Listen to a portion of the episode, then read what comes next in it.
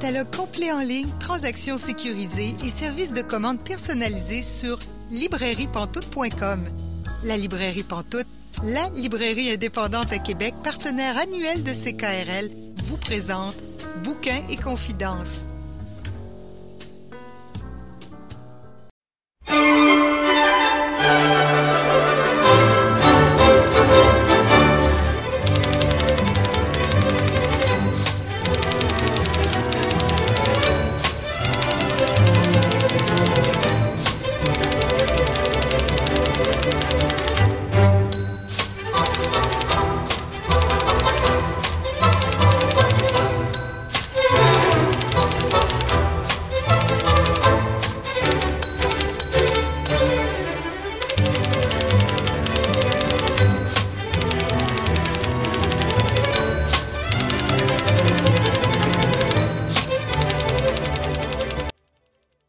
Bonjour et bienvenue à l'émission Bouquin Confidence. Julie Collin pour vous accompagner pour les 120 prochaines minutes. Bouquin Confidence, c'est votre rendez-vous littéraire sur les ondes de CKRL. Cette semaine, notre invitée est Catherine Voyer-Léger. Je m'entretiens avec elle dans environ 30 minutes. Aussi, notre chroniqueuse Caroline Ménard nous présente un livre dont on a déjà parlé à l'émission parce qu'on avait reçu l'autrice en 2020. Également, euh, on va faire une chronique à quatre sur des accords, livres et musique. Ça, c'est vraiment en troisième partie d'émission. On va aussi parler d'un rallye littéraire que vous pouvez faire dans le Vieux-Québec. Mais pour commencer, je retrouve Catherine Côté.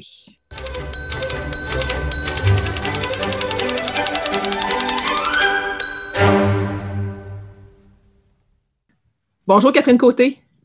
Allô Julie tu euh, viens nous faire une chronique cette semaine. Ça fait vraiment longtemps que tu n'étais pas venu. On s'est beaucoup ennuyé de toi. Ah, ben, merci. Tu viens nous parler euh, d'une bande dessinée que tu as lue dernièrement. Oui, je viens te parler de N'embrassez pas qui vous voulez. Euh, je sais que tu la connais quand même assez bien parce que c'est une suggestion de toi. Mm-hmm. je suis pas une grande fan de BD, j'en ai pas lu beaucoup. Euh, mais une fois de temps en temps, je fais des belles découvertes et cela, c'en est une. C'était ta suggestion. Euh, tu m'avais dit que tu l'avais lu quasiment en une nuit. Je trouvais ça bien comique. Je suis revenue chez nous quand tu me l'as prêté. Je me suis couchée tard en me disant je vais lire deux, trois pages et je l'ai pas mal fini aussi en une nuit. Fait que tu m'as fait coucher tard. Mais ça démontre que c'est, c'est une BD que j'ai aimée. Fait que je suis bien contente quand j'en découvre euh, qui me plaisent bien. Ce n'est pas une nouveauté. Si je me trompe pas, c'est en 2012 que c'est mm-hmm. sorti. C'est écrit par deux femmes. Il y a Sandrine, et là, j'espère vraiment que je vais bien prononcer leur nom. Sandrine Revel, qui est une, qui a l'air être une dessinatrice BD, là, déjà assez connue, qui a fait beaucoup pour enfants. Je dirais que c'est une des forces que j'ai trouvées de cette BD-là, les, les dessins. C'est, c'est des dessins qui sont très sobres, qui sont beaucoup dans le brun, le noir, le gris. Ça pourrait être très lourd, ça, ça l'est un petit peu, puis ça va avec l'ambiance du livre mais c'est beaucoup, euh, l'histoire vient beaucoup de points de vue d'enfants et c'est rempli vraiment de douceur, de sensibilité. On, les ressent à travers les dessins. Puis moi, je trouve que ça fait son travail de dessin de ne pas prendre toute la place. C'est pas plein de mm-hmm. couleurs, puis là on regarde partout, puis euh, on notre, notre attention est détournée. Ça vient vraiment supporter l'histoire, fait que j'ai beaucoup beaucoup aimé euh, le dessin. Et donc, il y a elle comme dessinatrice et il y a aussi, et c'est là que je, je, veux vraiment pas massacrer le nom, Marzena Soa, que je ne connaissais pas, mais que tu connaissais parce que tu m'as parlé qu'elle avait écrit Marzi et c'est aussi annoncé là, sur, sur la BD. Mais de ce que j'en comprends, là, c'est sa première BD de fiction. Parce que Marzi, c'était des récits autobiographiques là, de sa jeunesse en, en Pologne. Donc, pour cette BD-là, l'histoire, ça commence, c'est surtout l'histoire de Victor, qui est un petit garçon. Et ça commence dans un cinéma, il est avec sa classe et on, comprend qu'il a de l'intérêt pour sa petite voisine de banc et qu'il aimerait beaucoup et qu'il essaie de l'embrasser. Et elle se met à crier. En soi, normalement, ça ne devrait pas être un incident si grave, mais dans ce livre-là, ça le devient et on comprend quand on réalise que ce qui se passe, ben, c'est dans un pays qui est sous la dictature soviétique. Euh, bien avant que le mur tombe. Et donc là, vraiment, ça devient un incident assez grave. On va jusqu'à arrêter le film. Et là, on se met à faire une enquête sur ce petit garçon-là, euh, sur Victor. On a des doutes par rapport à lui. J'aimerais faire un petit saut vers la fin de la BD. Il y a quelques pages où l'autrice parle un peu du comment c'est fait l'écriture et elle parle, elle, elle vient de la Pologne et sont allés en Pologne. Elle est la dessinatrice pour euh, pour que la dessinatrice puisse s'imprégner un peu de, de, de l'histoire puis de, de la place. Et là, elle écrit à l'époque stalinienne, la terreur était omniprésente. La vie se déroulait selon la règle tu es l'ennemi si tu es contre nous ça a rapidement évolué vers tu es l'ennemi si tu n'es pas avec nous. Pour se peaufiner encore, tu es l'ennemi si tu n'es pas dans le bon groupe de ceux qui sont avec nous. Et là, elle dit, il fallait une vie parallèle pour gérer ça. Du moins, c'est la vision qu'on en a maintenant. Que dire? À qui? Que fallait-il ne pas dire? Et surtout, à qui? À qui faire attention? Qui éviter? Et là, elle se pose la question, et comment les enfants s'y retrouvaient? Je trouve que c'est vraiment là le cœur de la BD. Mhm. euh, tout, tout, est posé là et c'est vraiment, c'est à partir de cet incident avec Victor, débute l'enquête par le directeur de l'école, par l'enseignante et là on se met à questionner ses amis qui sont de, Victor, d'autres enfants. Et à travers toute cette enquête-là, je trouve que euh, l'autrice a vraiment réussi à nous faire entrer dans cette ambiance-là qu'il devait régner quand elle dit la terreur, l'ennemi. Euh, on sent cette, cette, nervosité, on sent cette euh, qu'est-ce que je peux dire, à qui, est-ce que je vais me faire dénoncer, comment je devrais agir. Et le tour de force, selon moi, c'est qu'elle a vraiment réussi à l'amener selon une perspective plus jeunesse à partir de comment les enfants l'ont vécu, euh, ce que j'ai pas vu souvent. On va connaître aussi des adultes et on va voir leur perspective, entre autres le père de Victor qui est écrivain, donc il est déjà suspect, sa professeure, donc il y a des amours aussi qui sont un peu... Euh, c'est, c'est vraiment, euh, vraiment, vraiment très intéressant. L'ambiance ressort, puis je disais avec les dessins, les dessins aussi sont quand même sombres et fait que c'est, je trouve que c'est extrêmement réussi. Je l'ai lu aussi très, très euh, rapidement en nuit parce que j'étais, j'étais très intéressée en parlant de, de l'ambiance et tout ça, on pourrait avoir l'impression que c'est une BD très sombre, très lourde. C'est sûr qu'il y a un côté, comme je dis, qu'on ressent cette ambiance-là, mais c'est vraiment une belle BD où il y a beaucoup de douceur, où il y a beaucoup de sensibilité. Les enfants nous amènent à, à amener un petit peu plus de légèreté. Puis je dirais surtout, c'est, une histoire beaucoup d'amitié, de solidarité. Il y a beaucoup de poésie tout au long de tout au long du, de la BD, beaucoup d'espoir, puis c'est beaucoup sur la recherche de la vérité. C'est fun parce que c'est à hauteur d'enfants, on est vraiment euh, de leur point de vue à eux. C'est, c'est grâce à leurs yeux à eux qu'on comprend la situation. Puis en même temps, c'est pas une BD jeunesse pour autant, dans le sens que faut quand même moi, je dirais pas avant 13 ans, dans le sens que c'est quand même pas. Euh, c'est quand même pas rigolo comme sujet. Là. Euh, donc, oui, tu sais, euh, jeunesse, mais pas tant que ça non plus. C'est quand, même, quand même une BD plus adulte. Mettons, à partir de l'adolescence, qu'on peut la lire. Mais j'ai trouvé ça vraiment bien que ça soit à hauteur d'enfant. Puis ce que j'ai aimé aussi, c'est qu'on n'est pas noyé dans un paquet de détails sur cette situation-là, parce que justement, on est dans une perspective d'enfant. Donc, les enfants comprennent beaucoup de choses, ils voient beaucoup de choses, mais en même temps, on n'est pas dans un livre ultra historique avec plein de faits. Il n'y a, rien de plaqué là-dedans. C'est vraiment une histoire à hauteur d'enfant. Puis c'est ça qui la rend touchante.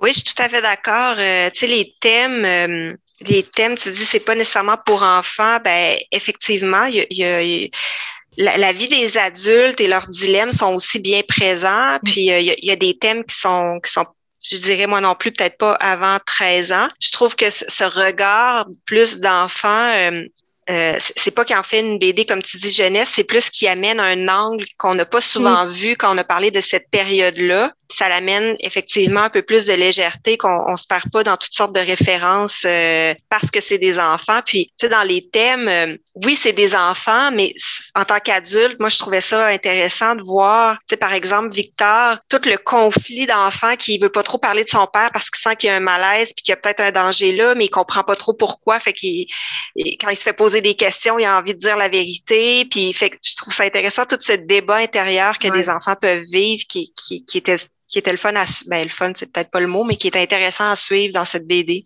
Mm-hmm. Puis on voit aussi la par exemple l'institutrice qui change au moment donné on se doute qu'il a arrivé quelque chose pour qu'elle soit remplacée aussi rapidement, puis tout ça. En même temps, on n'appuie on pas trop là-dessus. Mais tu sais, d'un regard d'enfant, quand même, tu vois que c'est plus la même prof, puis qu'elle t'a jamais averti qu'elle était pour quitter, puis tu sais qu'en temps qu'il se passe des affaires pas claires euh, dans ton coin de pays, tu te doutes que ça a un lien. Tu vois qu'il y a quelque chose, mais en même temps, tu comprends pas tout à fait. Donc, c'est ça, on n'a pas, on n'a pas toutes les réponses pour toutes les choses, mais en même temps, on a différentes réflexions. Parce que justement, les enfants, c'est pas niaiseux, ça comprend qu'est-ce qui se passe. C'est que ça, montre justement à quel point un enfant peut être influencé par ces, choses-là. Puis j'ai beaucoup aimé le, rôle. Euh, ben c'est ça, ses, parents euh, à, Victor sont, vraiment chouettes. son père, écrivain, euh, tu sais, j'ai vraiment comme l'air d'avoir. Ça a l'air d'être un endroit quand même sécuritaire pour discuter. Puis en même temps, ils sont très conscients qu'il y a probablement des caméras partout. tu sais, puis ça, mais ça, ça a l'air d'être une bulle eux, où est-ce qu'ils peuvent se dire les vraies affaires tout en faisant attention parce qu'ils savent qu'ils peuvent être écoutés. Ils savent qu'ils peuvent être dénoncés. Ils savent tout ce genre d'affaires-là, mais en même temps, entre eux, ils sont capables de se dire les vraies choses. Oui, puis de, là vient tout le dilemme de Victor, tu sais, qu'est-ce que je dis, qu'est-ce que je peux pas dire? Chez nous, je me sens en sécurité, mais je peux-tu en parler, je peux-tu pas en parler? Puis oui, les parents ont c'est vrai que c'est des personnages assez importants dans, dans, la BD. Puis moi aussi, ils m'ont beaucoup accroché. Tu sais, j'ai beaucoup, beaucoup aimé. Puis je disais, cette BD amène beaucoup de, de solidarité puis d'espoir. Ben, entre autres, à travers cette famille-là, tu sais, euh, c'est intéressant de voir que justement, euh, à travers eux, on, le sent, ça, cette, euh, cette solidarité. Oui. Puis les, l'amitié aussi, ça ébranle l'amitié des, des, enfants parce que là, tu te fais enquêter le, pauvre Victor sur ses amis qui, qui, savent aussi des choses. Puis est-ce que est-ce que j'en parle, est-ce que j'en parle pas? Fait que non, c'est super intéressant. Oui, vraiment, des, belles réflexions parce que forcément, il y a des enfants qui ont envie de répondre la vérité, mais en même temps, ils se font dire, ben, tu sais, ton amitié avec cette personne est quand même importante aussi, donc peut-être que tu devrais faire attention à ne pas dire la vérité dans ces circonstances-là. Puis en même temps, on est toujours après à dire la vérité, puis en même temps, ben, la vérité n'est pas toujours bonne à dire. Puis c'est ça, quand même plein de, réflexions. Donc, euh, vraiment, une, très chouette euh, BD, à peu près 100 pages. Hein? C'est toi qui l'as là, en ce moment, c'est que je ne peux pas la vérifier, mais c'est autour de, 100 pages euh, comme, comme. Oui, t'es bonne, c'est pas mal exactement ça. Fait que c'est ça, c'est que c'est quand même une, bonne petite BD à lire, puis euh, qui amène des, des, belles réflexions à hauteur d'enfant, mais vraiment pour un public, euh, c'est ça, adolescent ou adulte. Oui, puis si je me trompe pas, euh, je pense qu'ils n'ont pas nommé le pays. On s'en doute que c'est la Pologne, vu que c'est là qu'ils sont allés faire leurs recherches. Mais en tout cas, euh, Marzi, que je parlais au départ, là, que les récits autobiographiques de, de, de Marzena Sowa, moi, ça m'a vraiment donné le goût d'aller les lire parce que justement, c'est des récits autobiographiques que je lisais sur sur ses souvenirs d'enfance quand elle était enfant, ado et étudiante étudiante, étudiante. Et euh, ça se passe avant et après la chute euh, du mur. Donc, euh, moi, ça m'a vraiment donné le goût d'aller. je pense que, en plus, les dessins sont faits par un dessinateur français qui a l'air assez connu aussi dans le milieu. Fait que moi, ça m'a intrigué. C'est certain que je vais aller au moins chercher le premier. Toi qui lis pas tant de BD que ça, T'en as lu une et tu as envie d'en lire d'autres en plus. Oui, puis j'en ai quelques autres euh, que je veux lire, fait que peut-être qu'éventuellement je, je reviendrai parler de d'autres BD. Tu nous rappelles les références, s'il te plaît? Oui, N'embrassez pas qui vous voulez par Marzena Sowa et Sandrine, Sandrine Revel aux éditions Dupuis, sorti en 2012, mais on, on avait vérifié, c'est encore disponible dans la plupart des librairies. Oui, ça, on, peut la, on peut la commander sans problème. Merci beaucoup, Catherine. Merci.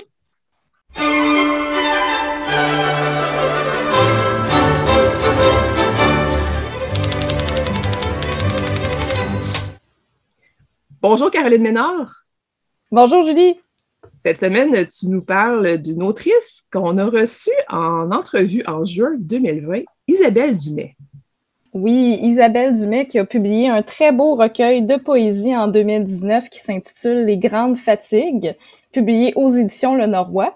Et effectivement, que tu as eu la chance d'avoir en entrevue en juin 2020. Isabelle, donc, qui est une poète et artiste en art visuel, aussi enseignante en art visuel au cégep de Drummondville. Et j'ai vraiment eu un gros, gros coup de cœur pour son recueil où, comme le titre l'indique, elle parle de la fatigue.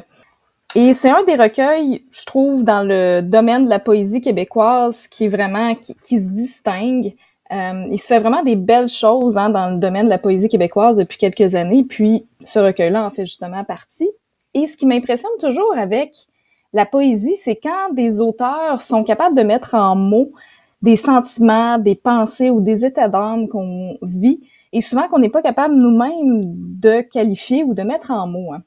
Parce qu'on va ressentir des choses, mais évidemment, les transcrire en paroles, c'est plus complexe. Et avec ce recueil-là, Isabelle Dumais, elle a vraiment réussi à mettre des mots parfaits, très justes sur le sentiment de la fatigue, qui est un sentiment un peu universel. Hein? On a tous déjà vécu de la fatigue, de l'épuisement.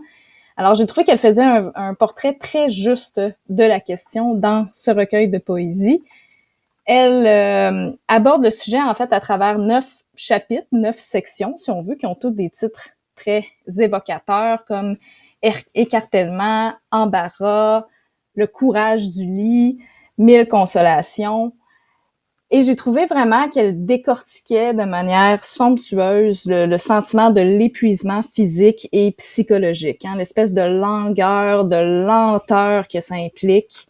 Et les poèmes sont tous plus beaux les uns que les autres. Et c'est ça qui est quand même assez incroyable, c'est qu'elle réussit à rendre un sujet qui, à la base, est pas forcément joyeux, mais elle réussit à en faire quelque chose de très beau, de quelque chose d'où il émane beaucoup de beauté. Euh, même si c'est quelque chose qui en soi est un, sujet euh, difficile ou qui est pas forcément joyeux. Et à travers le thème de la fatigue, ben, il y a plein d'autres sujets connexes qu'elle va aborder, entre autres le lâcher prise, la colère, euh, la performance, les rêves, les désirs qu'on a, le temps qui nous manque toujours, il n'y a jamais assez de temps dans une journée, le détachement aussi. Alors, c'est tous des, thèmes euh, qui sont venus vraiment me rejoindre beaucoup et qui ont aussi un certain aspect universel. Hein. J'ai rarement connu quelqu'un qui me disait qu'il avait assez de temps pour faire tout ce qu'il voudrait faire dans, une journée ou dans une semaine. Alors, on peut tous se sentir un peu concernés là, par ce sentiment-là.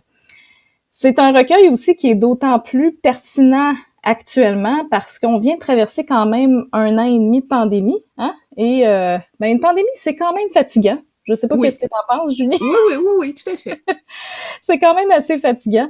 Donc, ça, ça, ça résonne encore plus dans le contexte actuel et je pense qu'il y a beaucoup de gens qui vont se retrouver dans ces poèmes-là et qui vont trouver que cette écriture-là agit un peu comme un baume euh, sur l'épuisement qu'on vit parfois, sur la détresse qu'on peut ressentir, euh, parce qu'avec les mots d'Isabelle, ben, on se sent un peu moins seul, hein, finalement.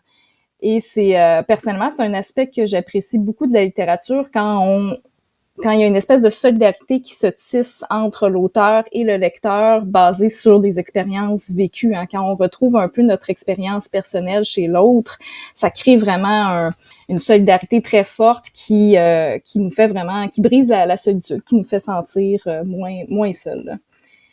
Aussi, ce, ce livre-là, initialement, je l'ai emprunté à la bibliothèque en format numérique. Et c'est un des rares livres empruntés où je me suis dit, maudit, j'aurais dû l'acheter. j'aurais dû l'acheter. Des fois, il y a des livres qu'on va emprunter, mais on va dire, c'est bien correct, euh, c'était très bon, mais j'y reviendrai pas, etc. Dans ce cas-ci, moi, je me suis dit, ah, j'ai vraiment aimé ça, puis je pense que je pourrais définitivement le relire euh, dans quelques mois, dans quelques années. Alors, j'aurais dû l'acheter et le 12 août s'en vient. Alors peut-être que, tu sais, je vais me gâter en librairie, qui sait. Hein? Donc ça serait un, très bel achat. Alors si, vous avez l'occasion aussi là, de, de l'acheter, euh, ça, ça vaut vraiment la peine. C'est vraiment un, très très bon euh, recueil, une très bonne suggestion pour le 12 août. Moi, ça m'a donné beaucoup envie aussi d'aller lire son autre recueil qui s'intitule précédent, qui s'intitule Un juste ennui. Euh, J'aime beaucoup ces thèmes-là en littérature, hein, l'ennui, la fatigue, quand c'est abordé d'une manière très philosophique. Je, ça me parle beaucoup comme sujet. Puis peut-être que ça me parle beaucoup aussi parce que euh, j'aime ça avoir beaucoup de projets. Je, suis souvent dans la, performance, même si on, on sait que c'est pas toujours sain. Euh, je pense que tu es un peu comme ça, Julie, dans les projets. Si peu, si peu. Si peu. à peine. On est, des gens qui ont un horaire assez, euh, assez chargé, hein, qui mm. est bien, bien occupé. Euh, donc, ce, genre de recueil-là avec le sujet de la fatigue, ça nous confronte un peu. Puis, euh, Isabelle aussi, elle aborde le sujet de se réconcilier un peu avec la fatigue, hein, parce que c'est sûr que euh, c'est un sentiment qu'on considère de manière négative, mais en soi, c'est un état qui nous rappelle d'arrêter. Hein. C'est le corps qui nous dit qu'il faut prendre une pause. Alors, se réconcilier avec la fatigue, c'est quand même assez important. Puis, je trouvais ça intéressant parce que Isabelle disait en entrevue que pour écrire ce recueil-là, elle était partie du sentiment de colère qu'on ressent face à la fatigue, qui est un, sentiment effectivement qu'on a tous un peu vécu. Hein. Quand on est fatigué, on est comme frustré un peu contre notre corps parce que hmm. la vie continue, on a des choses à faire, on a des tâches quotidiennes à remplir. Mais à la base, c'est un état justement qui nous dit ben il faut, arrêter, il faut prendre une pause et ton corps a besoin de recharger euh, ses batteries. Hein. Et aussi, elle va aborder l'autre, euh, je dirais l'autre côté de la médaille, qui est l'espèce d'angoisse des fois qu'on a de ne jamais être assez performante hein, ou de ne rien faire. Tu sais, moi, des fois, je me sens mal à l'aise de ne rien faire ou quand je suis en train de rien faire, je me dis ah, je pourrais être en train de faire telle, telle chose, je pourrais être en train de lire euh, un livre, je pourrais avancer dans telle, euh, telle chose. Donc, on a des sentiments aussi un peu ambivalents face à la fatigue. On est conscient que mm. faut arrêter, mais on se sent mal aussi quand on arrête. Alors, il y a tout ce, ce panorama d'émotions-là qui sont abordées dans, dans ce recueil, dans ces poèmes-là, avec évidemment des phrases brillantes, très, très belles, très fortes aussi. Euh, c'est vraiment un, tour de force, vraiment un super beau recueil et euh, définitivement qui, qui mériterait d'avoir plus de visibilité. Alors, euh, j'encourage toutes les personnes qui cherchent un peu de poésie pour le 12 août, achetez ça, ça vaut vraiment le détour. Tu disais que on se sent concerné dans la discussion avec Isabelle Dumais parce que justement, ça nous touche et tout ça, mais ce que j'aime aussi, pour aller un peu plus loin que ça, c'est qu'elle pose des questions. Elle interpelle le lecteur une fois de temps en temps, donc elle nous amène à nous poser nous-mêmes des questions sur notre propre état de fatigue, sur notre propre état de performance, de pression qu'on se met et tout ça. Donc, une fois de temps en temps, elle nous interpelle pour qu'on ne soit pas juste dans la lecture, mais qu'on fasse comme Hey, et moi là-dedans? comment, comment je me sens? comment je me sens? Puis c'est quoi mon propre rapport à, la performance, tu sais, qui, qui est un sujet euh, qui, comment je dirais, qui, qui est omniprésent hein, dans la société. On a extrêmement de, de, pression pour performer dans tous les aspects de notre vie. Euh, même au début de la pandémie, il a fallu qu'il y ait certains médecins qui disent euh, là, euh, essayez de ne, partez pas avec l'idée de réussir votre confinement. Hein, non, c'est ça. Performer son confinement. C'est ça, performer son confinement, tu sais, parce que tu disais, c'est il faut accepter le fait que c'est une situation anormale, finalement, exceptionnelle qu'on vit et c'est correct. Mais oui, justement, on, se sent très interpellé dans ce recueil-là. C'est peut-être aussi pourquoi c'est aussi intéressant à lire, tu sais, quand on sent qu'on a vraiment une, place là-dedans, puis que ça nous fait réfléchir. Hein. Ouais, il y a un aspect très philosophique à, ce recueil-là. Oui, vraiment. Ben, hein? Isabelle Dumais possède une grande culture. Donc, euh, elle cite, elle, elle insère de ses lectures, de ses propres réflexions qu'elle a eues en faisant des lectures vraiment euh, un recueil très précieux. Euh, moi, en tout cas, je t'encourage à l'acheter parce que moi, je l'ai, puis euh, je le donne pas. je le garde. C'est rare que, tu sais, je garde pas tant de livres que ça dans la vie, là, en proportion de, ce que je lis, puis celle-là, euh, je le donne pas. Il est à moi. je comprends totalement. Je pense que je pense que je vais me le procurer, définitivement, parce que c'était très, très, très belle lecture. Et puis, euh, justement, des matières à réflexion comme ça, ça, ça fait du bien, ça nourrit l'esprit aussi. Puis, on en a besoin présentement. Alors, définitivement, je vais, euh, je pense que je vais me faire un cadeau euh, au cours de la prochaine semaine. Parfait, ça. Donc, tu nous rappelles les références du cadeau que tu vas t'acheter? Oui, bien sûr. Alors, le recueil Les Grandes Fatigues d'Isabelle Dumais, publié aux éditions Le Norrois en 2019. Merci beaucoup, Caroline. Merci, Julie.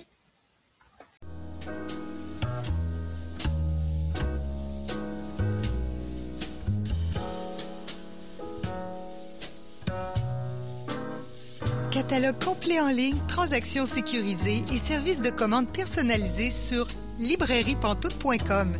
La librairie Pantoute, la librairie indépendante à Québec, partenaire annuel de CKRL, vous présente Bouquins et confidences. Música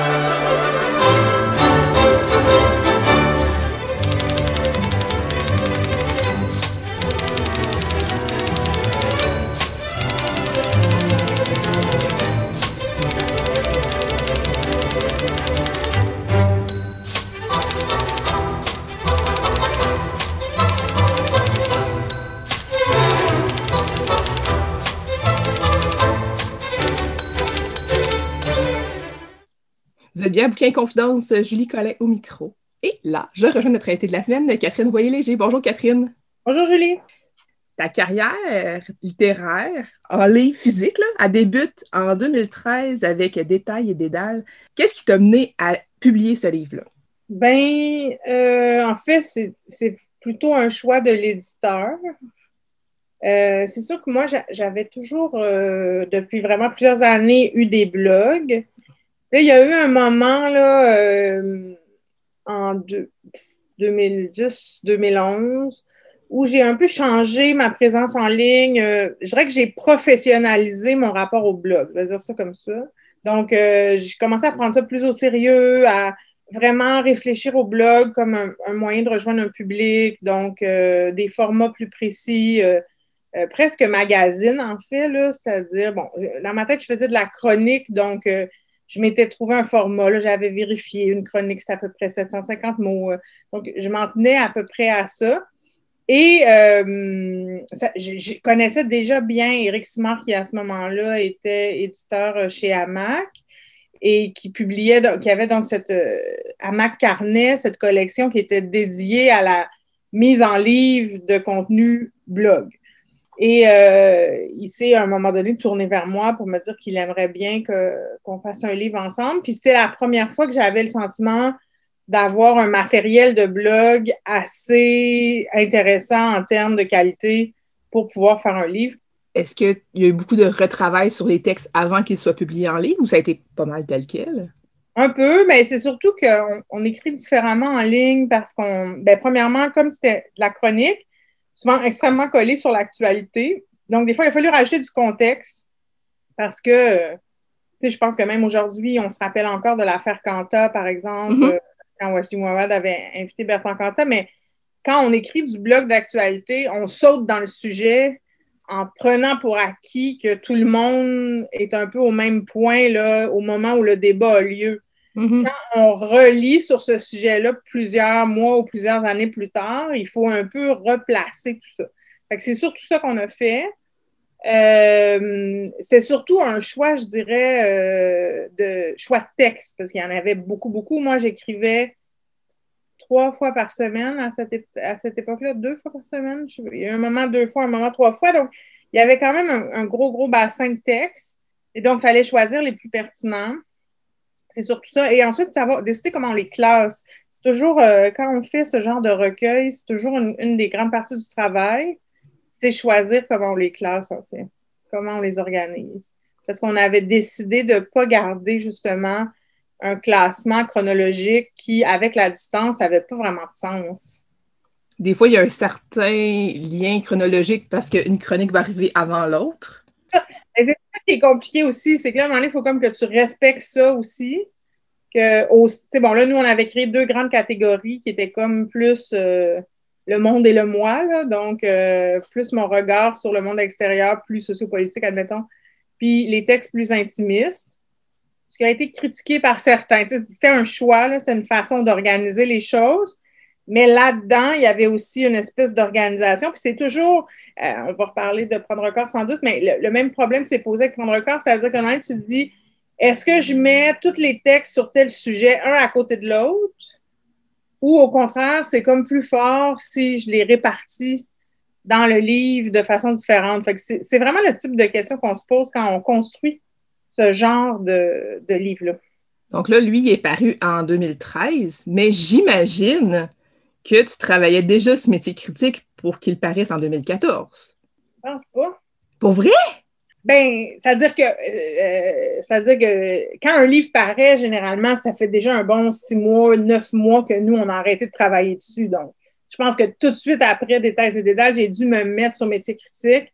Mais mon souvenir de métier critique, c'est que ça s'est quand même écrit vraiment vite, entre autres sur le bord de la piscine dans un spa. J'étais en dernière relecture. Je me rappelle que c'est drôle parce que ça aurait pu être plus vite encore. C'est ça. C'est que j'ai beaucoup procrastiné moi, il me faut des deadlines. Il me faut des dates limites pour fonctionner. Fait qu'on ne s'était pas donné de date limite pour métier critique. Puis là, à un moment donné, j'ai comme dit à Eric, si tu me donnes pas une date limite, il n'y en aura jamais de livre.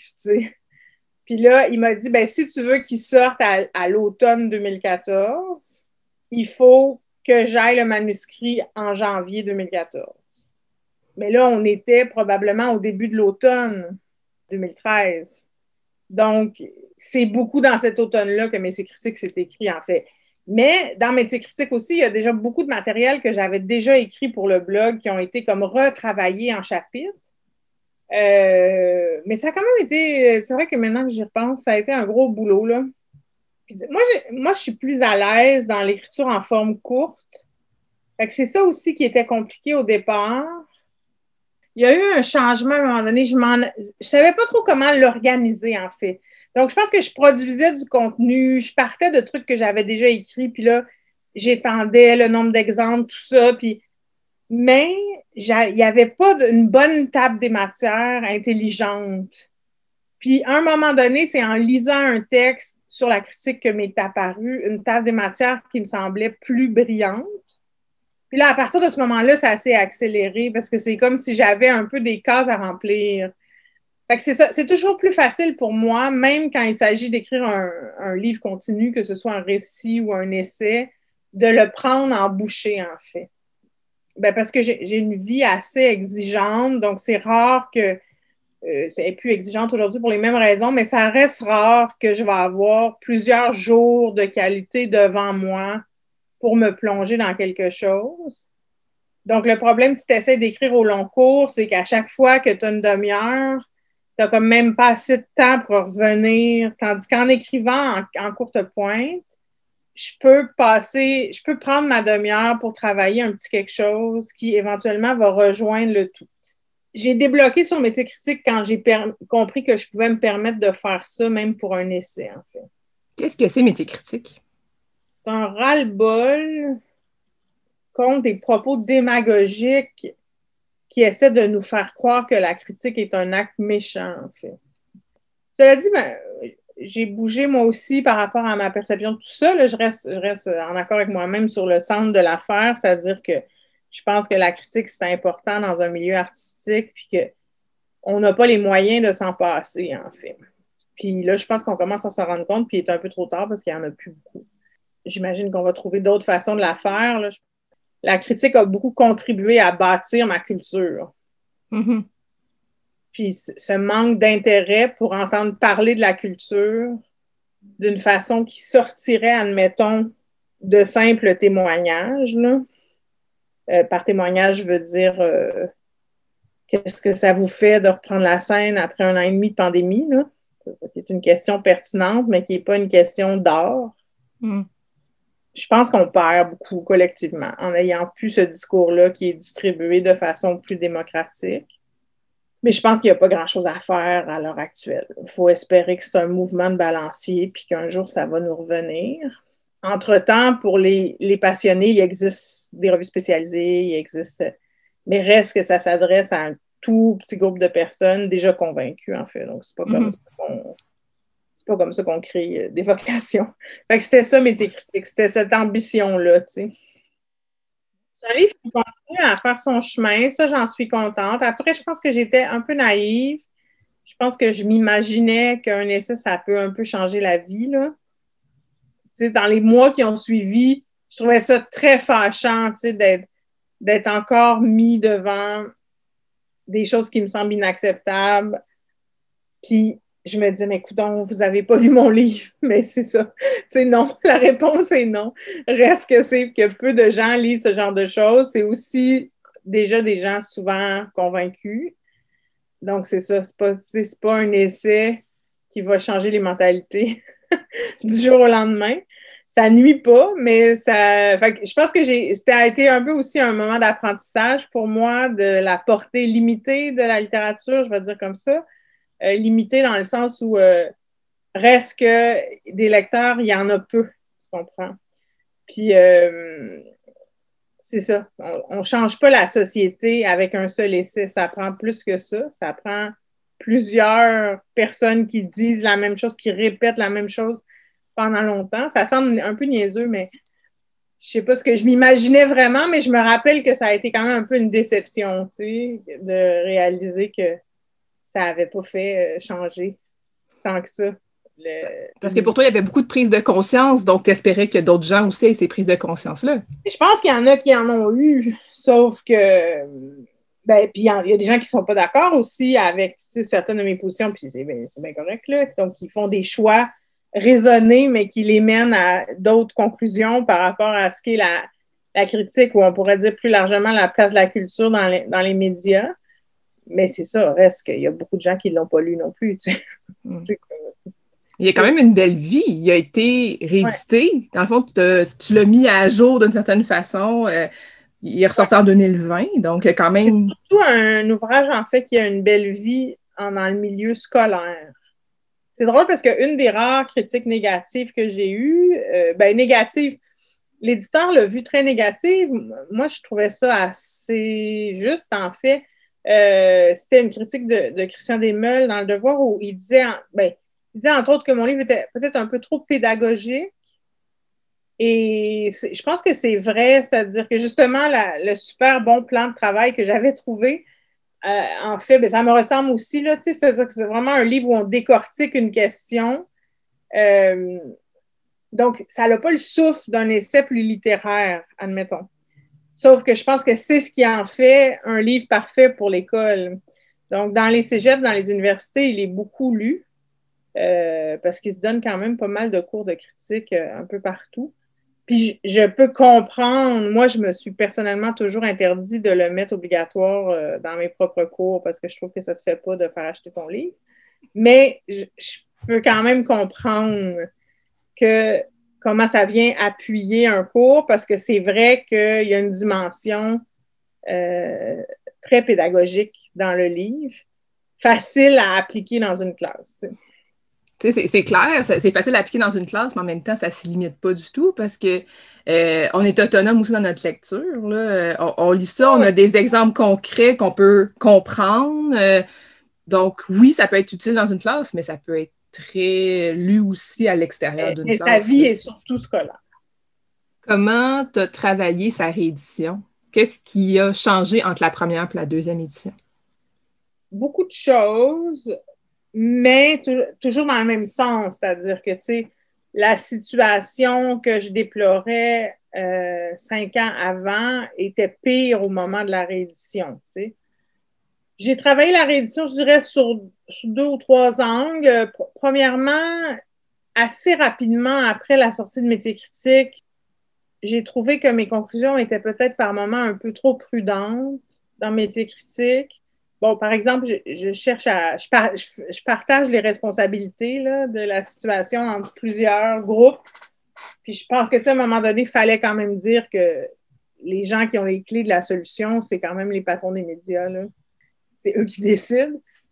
Puis, à un moment donné, en donnant des conférences sur le livre, j'ai été surprise de constater que le mot capitalisme n'était jamais dans le livre, quand évidemment, c'est de ça dont il est question. J'ai un peu corsé là, dans la nouvelle préface le propos à ce niveau-là, parce que je trouvais après coup que j'avais été un peu tendre. J'ai euh, changé certains exemples ou mieux contextualisé certains exemples parce que le monde des médias, ça bouge tellement vite que, tu sais, cinq ans plus tard, euh, par exemple, je donnais des, exemples de l'émission Voir TV qui n'existait plus euh, un an après la sortie du livre à peu près. J'ai pas nécessairement enlevé tous les exemples, mais ça m'obligeait comme à contextualiser, tu sais, qui a été de telle année à telle année parce que là, c'est comme plus dans, le, contemporain des lecteurs.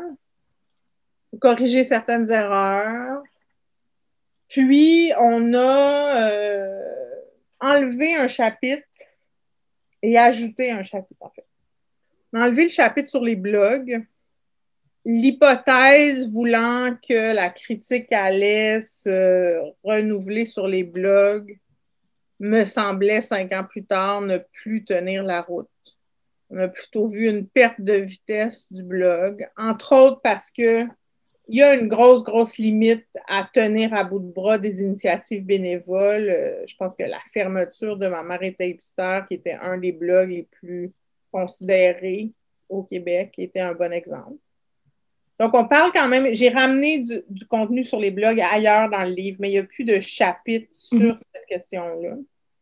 Mais il y a un chapitre sur les enjeux éthiques euh, soulevés par euh, toutes les questions qu'on a connues dans les dernières années, les grands débats qui ne concernaient pas directement la critique. Je pense par exemple au débat Slav Kanata, mais aussi d'autres débats concernant plus la critique qui ont eu lieu dans le milieu littéraire, remise en question de la voix de certains critiques. Il y a un changement de paradigme actuellement qu'on vit dans, sans doute dans toutes les sphères de la société, ce que certains appellent la cancel culture ou le wokisme, j'ai des mots que je déteste, qu'on pourrait euh, aussi euh, appeler juste euh, aussi une, culture éclairante ou on peut le voir d'un autre point de vue. Là, une importance donnée au care aussi, c'est-à-dire au fait de, de réfléchir aux impacts des, paroles qu'on prend dans l'espace public. Mm. Et tout ça, même si ce n'est pas toujours la critique qui est au centre du débat, a un impact direct sur l'activité critique. Et donc, j'avais pas de réponse, j'en ai toujours pas, mais il me semblait important de soulever des questions par rapport à ça. Parce que c'est très troublant pour des gens comme moi, donc imaginez les gens plus vieux encore, mais disons, on a été quand même plusieurs générations qui ont été formées dans le milieu littéraire autour de la notion du texte, de l'auteur mort, donc l'idée que on n'a pas en fait ni à se préoccuper de qu'est-ce qui relève du personnel d'un auteur dans une œuvre. Et donc, pas à se préoccuper de qu'est-ce que notre critique pourrait faire à l'auteur. c'est pas supposé de mhm. faire partie de notre, notre champ d'horizon. Et là, il semble de plus en plus qu'on puisse plus se le permettre. Et ça nous oblige aussi à constater qu'une partie de ce qu'on critiquait de la critique plus traditionnelle est, est juste, en fait. C'est-à-dire que Aujourd'hui, il y a quand même un malaise à l'idée que des gens, aussi formés soient-ils, aussi brillants soient-ils, aient le monopole de la définition de ce qui est beau ou de ce qui est laid, de ce mm. qui est réussi ou non. Donc, moi, ma grande question, c'est comment on fait pour avancer dans un univers de discours où il n'y a pas de parole sacrée, en fait? Mais où on n'est pas non plus dans le tout est relatif. Donc, tout le monde a droit à, son opinion, puis toutes les opinions se valent. C'est ça. Comment on fait pour qu'il existe encore une parole critique pertinente, informée, mais que cette parole critique-là ne se prenne pas pour Dieu? Donc, c'est un peu tout ça que j'explore dans le nouveau chapitre de métier critique. Après ça, tu es euh, retourné en 2016 euh, vers un format qui ressemble un peu à Détail et Dédale avec Désordre et Désir. Moi, je continuais à bloguer à ce moment-là, donc on a fait un volume 2 que moi, je trouve beaucoup plus fort, en fait. Personnellement, moi, je trouve que mon écriture s'était beaucoup améliorée, mais ça n'a pas du tout eu la même résonance. pas un livre qui s'est beaucoup vendu. Euh. mais c'est vrai que ça, ça fait quelque chose parce que moi, personnellement, je trouve quand même qu'il est vraiment plus fort que le premier, que les textes sont plus pertinents, tout ça. Donc, c'est un peu le, même principe, euh, comme tu dis, une, une suite. Donc, euh, en 2018, tu l'as nommé tantôt, Prendre corps chez la Peuplade. Qu'est-ce que c'est Prendre corps? Prendre corps, c'est d'abord un projet web. C'est une longue histoire, mais disons que à cause de mon travail sur le blog, j'ai longtemps été associée à la littérature en ligne. Puis, euh, ça me faisait toujours bizarre, en fait, cette étiquette-là, parce que moi, je sais, moi, j'avais un blog parce que j'avais pas de chronique dans les journaux, là, mais euh, ça restait un format assez classique, à preuve la facilité qu'on a eue à le, transférer en livre aussi. Et donc, pour moi, la littérature en ligne, c'était davantage que juste mettre des textes en ligne, en fait. C'était aussi un jeu avec les formes. Et donc, j'ai réfléchi longtemps aux façons de mettre ça en place. Puis euh, est né donc ce projet sur le corps euh, qui était en ligne et qui était un projet qui fonctionnait. Euh, c'est une espèce de constellation, c'était des liens qui s'allumaient. C'est un projet qui a duré plus d'un an. Et donc, 365 fragments en tout, donc toujours l'écriture en fragments. Puis on cliquait, puis il y avait un pop-up, on pouvait lire le fragment. Donc, c'est vraiment, là, pour moi, on était vraiment dans la littérature web, c'est-à-dire qu'il y avait vraiment une interrogation dans ma forme sur ce que le web nous permet, entre autres pour la non-linéarité. C'est-à-dire que le web nous, nous permet euh, une lecture qui vraiment s'éloigne d'une lecture linéaire, ce que nous permet jamais le livre, même si on essaie d'inciter les gens à faire une lecture moins linéaire. La tentation de commencer à la première page est, quand même grande et naturelle. Donc, euh, c'était ça. Donc, le projet s'appelait Corps dedans, dehors. Le projet n'était pas tout à fait fini. J'ai commencé à aller dans, certaines soirées publiques où je lisais certains de ces textes-là au micro. Ça avait toujours beaucoup de succès. Puis, euh, j'ai été approchée à ce moment-là par la peuplade lors d'une lecture publique euh, qui était intéressé à en faire un livre. C'est sûr que ça a demandé euh, beaucoup d'interrogations parce que justement, on savait qu'on ne peut pas reproduire l'expérience non linéaire dans un livre. Donc, comment on essaie au moins de la mimer? Il aurait fallu qu'on publie un jeu de cartes, en fait, si on avait voulu. C'est vrai. On avait voulu reproduire l'expérience vraiment non linéaire. Là, ça a obligé à ce qu'on on met euh, des, thématiques, qu'on regroupe les textes ensemble, tout ça, le travail que Mylène Bouchard a fait principalement. C'est un peu la question que je soulevais tantôt par rapport euh, au livre sur les blogs, c'est la question qu'on s'est posée, c'est comment on organise les textes. Puis est-ce que c'est plus fort si on réunit des textes sur la féminité, par exemple, ou si on les laisse être un peu décalés les uns les autres? En plus, on avait choisi de ne pas paginer qui sans doute va m'attirer la haine de tout étudiant de maîtrise pour euh, les 30 prochaines années. En faisant quand même quatre sections, ça donne des repères.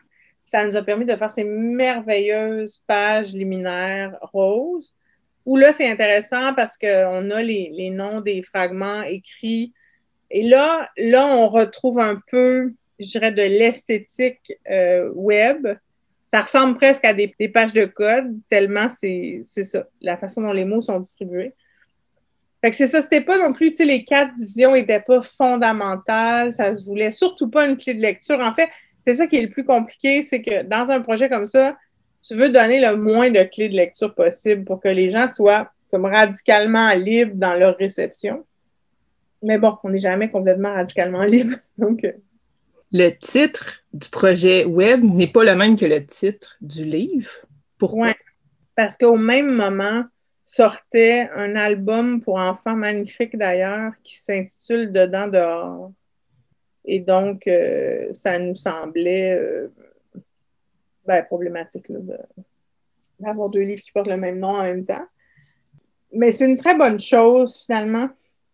Euh, au départ, j'avais appelé le projet web Corps dedans dehors, ben, ben, je trouvais que ça sonnait bien, mais aussi parce qu'il y avait vraiment pour moi, au point de départ, cette idée d'oser quelque chose qu'on fait assez peu, c'est-à-dire d'aller écrire des textes sur les organes, sur euh, l'ossature, sur le mm-hmm. dedans du corps, mais évidemment aussi sur l'enveloppe, l'apparence, tout ça.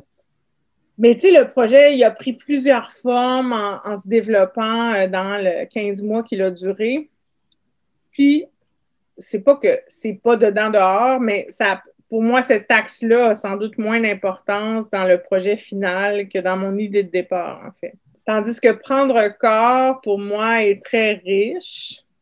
C'est pas tout le monde qui entend la même chose. Tu moi, j'entendais beaucoup prendre racine, euh, mais il y a comme une idée d'évocation sur le pouvoir des mots aussi, qui, des mots qui donnent vie à quelque chose. Donc, euh, ouais, je suis assez contente, finalement. Je trouve le nouveau titre meilleur que le premier. Comme ça arrive souvent, Plus récemment, euh, tu as dirigé un collectif? En cas d'incendie, prière de ne pas sauver ce livre. Oui. Comment tu t'es retrouvée à diriger ce collectif-là? Et ça, finalement, moi, tu sais, c'est les éditeurs qui dirigent ma vie. Ça aussi, c'est une proposition d'un éditeur. C'est un peu vrai, en plus.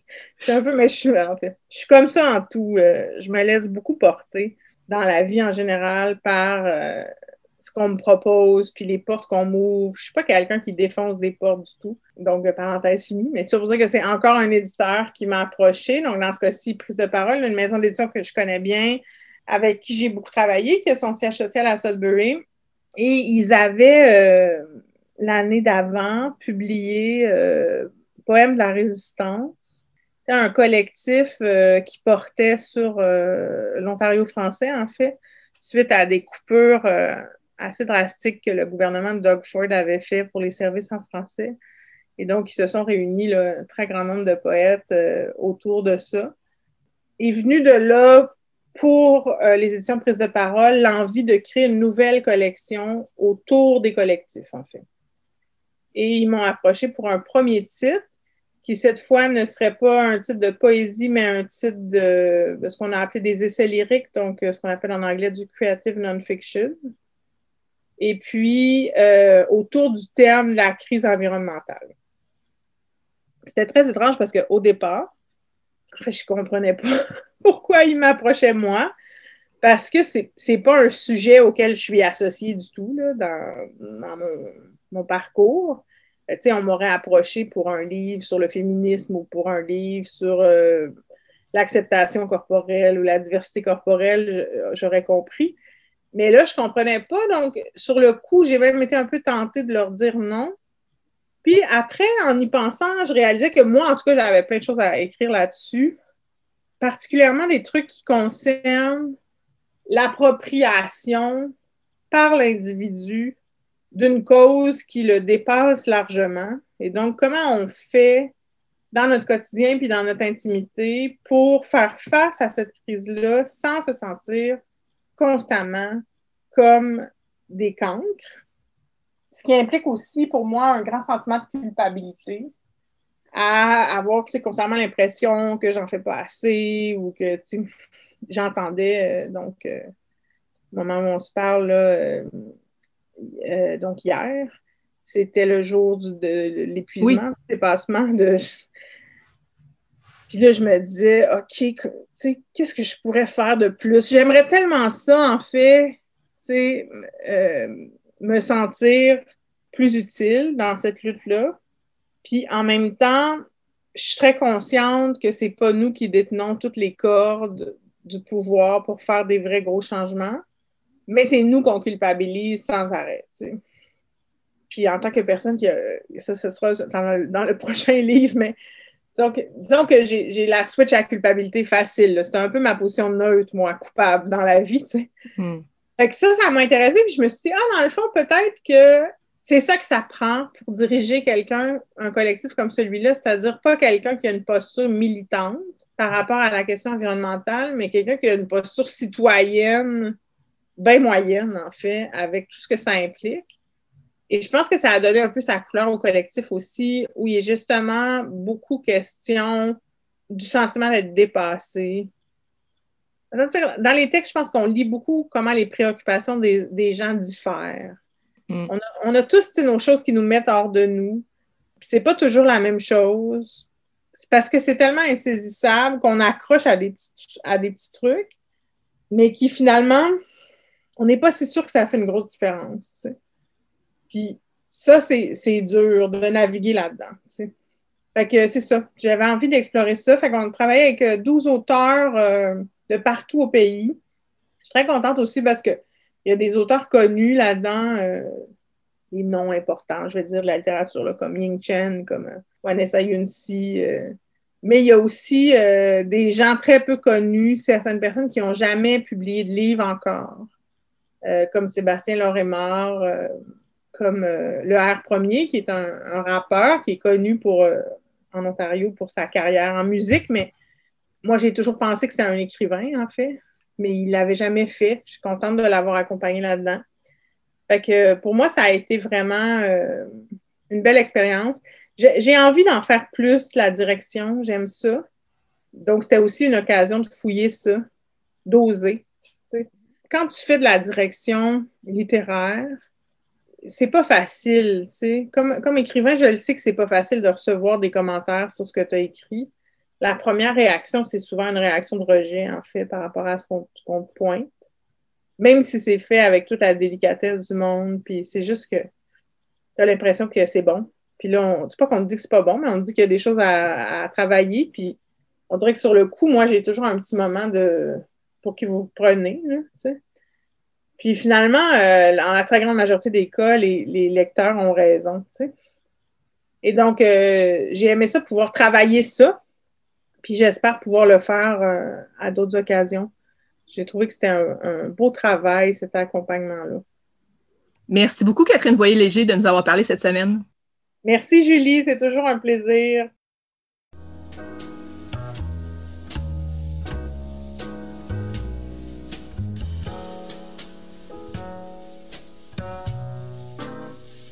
Catalogue complet en ligne, transactions sécurisées et services de commande personnalisés sur librairiepantoute.com.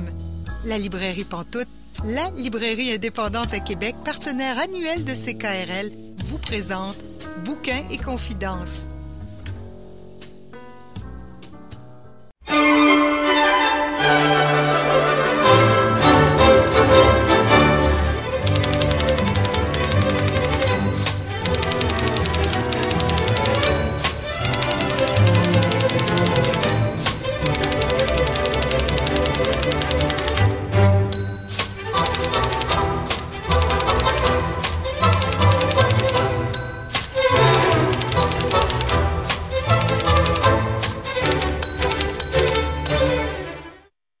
Vous êtes bien Bouquin Confidence, euh, Julie Collin au micro. Et là, je rejoins plusieurs chroniqueurs. Oh oui, on fait une chronique à quatre euh, aujourd'hui. Donc, bonjour Célia Chalfoun. Bonjour Julie. Bonjour Pascal Rowe. Bonjour Julie. Bonjour Marianne Caillé. Bonjour Julie. Cette semaine, on fait un spécial livres et musique. Donc, chacun, chacune, allons euh, faire une suggestion de livres et de musique, comme ça dit les livres et la musique, des fois, ça nous semble, ça peut nous sembler évident ou même contradictoire. Je ne sais pas comment que vous vivez ça, on va sûrement s'en parler. Mais euh, je sais qu'il y a des gens qui aiment ça écouter de la musique en lisant, d'autres qui sont incapables d'écouter de la musique en lisant, d'autres que, comme moi, il suffit de lire un mot pour qu'une chanson parte dans la tête. Donc, euh, on va en discuter ensemble. Et on commence avec toi, Célia, je crois. Je voulais parler d'un livre qui se passe à la fois au 21e siècle et à l'époque victorienne en Angleterre. Ça s'appelle Sans parler du chien. C'est un roman qui a été écrit euh, par Connie Willis et qui a été publié en 1998 euh, et qui est un livre que je relis toujours avec grand plaisir. Alors, je vais essayer de poser les bases du livre rapidement. On se trouve au milieu du 21e siècle et puis on a découvert le voyage dans le temps. Seulement, on s'est rendu compte que quand on va quelque part dans le passé, on ne peut jamais rien ramener avec soi. Si on essaie de ramener un objet, un trésor ou quoi que ce soit, euh, l'accès, le, retour au présent nous est refusé. Ce qui fait que toutes les grosses compagnies qui avaient beaucoup investi dans, dans le voyage dans le temps s'en sont fortement désintéressées. C'est maintenant le domaine des historiens et euh, des universitaires. Et quand le livre commence, on se trouve à la cathédrale de Coventry juste après euh, un raid pendant la Seconde Guerre mondiale. Et notre héros, Ned Henry, est en train de chercher un horrible vase en forme de souche avec un oiseau dessus parce qu'il participe à un effort dans son siècle pour reconstruire la cathédrale de Coventry l'effort est mené par une américaine euh, implacable qui s'appelle Lady Shrapnel et qui a réquisitionné tous les historiens qu'elle a pu trouver pour retourner dans le passé et euh, s'assurer que la reconstruction se faisait dans le respect de tout ce qui, euh, tout ce qui accompagnait l'histoire de la cathédrale. Est-ce qu'on utilise les bons tissus? Est-ce qu'on a pu reproduire exactement tous les ornements qui étaient présents dans la cathédrale? Et dans son, son obsession de faire, de faire les choses comme il faut, elle envoie les historiens systématiquement plusieurs fois par jour ou par semaine dans le temps. Sauf que envoyer des gens dans le temps trop souvent, ça a des effets secondaires, notamment le fait d'avoir la difficulté à entendre des sons euh, ou de raisonner ou euh, la, tendance à être toujours sur le bord de s'évanouir. Et euh, ce, fameux historien, Nan Henry, revient de ce voyage complètement déboussolé et l'infirmerie lui dit, il vous faut deux semaines de vacances et de repos. Sauf qu'il sait très bien que Lady Shrapnel lui donnera jamais ces deux semaines de vacances, donc son équipe décide de l'envoyer en vacances en 1888 euh, à Oxford, donc dans l'Angleterre victorienne il a quand même une petite mission à accomplir au début, puis après, il est censé pour se reposer pendant deux semaines et revenir dans son présent une minute après son départ, dans le fond. Euh, sauf que, évidemment, les choses se passent pas vraiment comme il faut. Il est censé rencontrer un contact, il trouve pas son contact tout de suite et il se trompe. Il embarque dans un voyage en canot avec quelqu'un qui n'est pas du tout son contact de, la même euh, université et son chien. Et il se retrouve pris dans une histoire d'amour parce que le jeune homme avec qui il fait ce voyage-là, c'est euh, en amouré d'une jeune femme qui s'appelle Tansy. Et donc là commence tout un, tout un récit vraiment savoureux, très drôle, vraiment bien écrit, avec toute la saveur des, drames victoriens, euh, que ce soit en amour, en amitié ou dans les relations sociales en général. Et pendant tout ce temps-là, Ned Henry essaie toujours de trouver cet affreux vase euh, avec, euh, avec un oiseau dessus pour aider à la reconstruction de la cathédrale de Coventry. Je sais, ça a l'air à la fois, euh, ça a l'air un, un, petit peu vague, un peu fouillis, mais c'est vraiment mené de main de maître dans le livre et c'est vraiment extraordinaire comme lecture. À chaque fois que je lis ce livre, je ris tellement. Euh, notamment parce que toutes les, confusions dont, je parlais quand un historien revient de trop de voyages dans le temps, le, problème à entendre certains sons, tout ça, ça crée des dialogues savoureux. Parce que, par exemple, il va confondre des termes comme, euh, comme éventail et puis chat. Alors, ça fait des, phrases qui ont complètement aucun rapport et puis complètement perdu, il comprend jamais ce qui se passe. Et en même temps, une fois qu'il est euh, en vacances, entre guillemets, dans l'Angleterre victorienne, il faut aussi qu'il se fasse à, à toutes ses façons d'être et de se comporter. Euh, tout en essayant de, euh, pour, dire, pour dire les choses euh, sans exagérer, de, contrôler une faille temporelle qui pourrait signifier la fin de l'humanité. voilà, et tout ce récit inclut la présence ou la non-présence très importante d'un chat et d'un chien. Alors voilà, j'en dis pas plus et j'espère que j'ai donné le, le goût de le lire avec ce peu de temps-là. Et j'ai cette fois-ci, j'ai relu le livre en écoutant la musique d'une compositrice de l'époque victorienne qui s'appelait Charlotte Allington Barnard et qu'on connaissait souvent sous le pseudonyme de Claribel. Et elle a notamment une très jolie chanson qu'on va écouter qui s'appelle I Cannot Sing the Old Songs. Je ne peux pas chanter les vieilles chansons. Et je trouve que ça accompagne très bien la beauté puis la, légèreté, à la fois la nostalgie du, euh, du livre, sans parler du chien.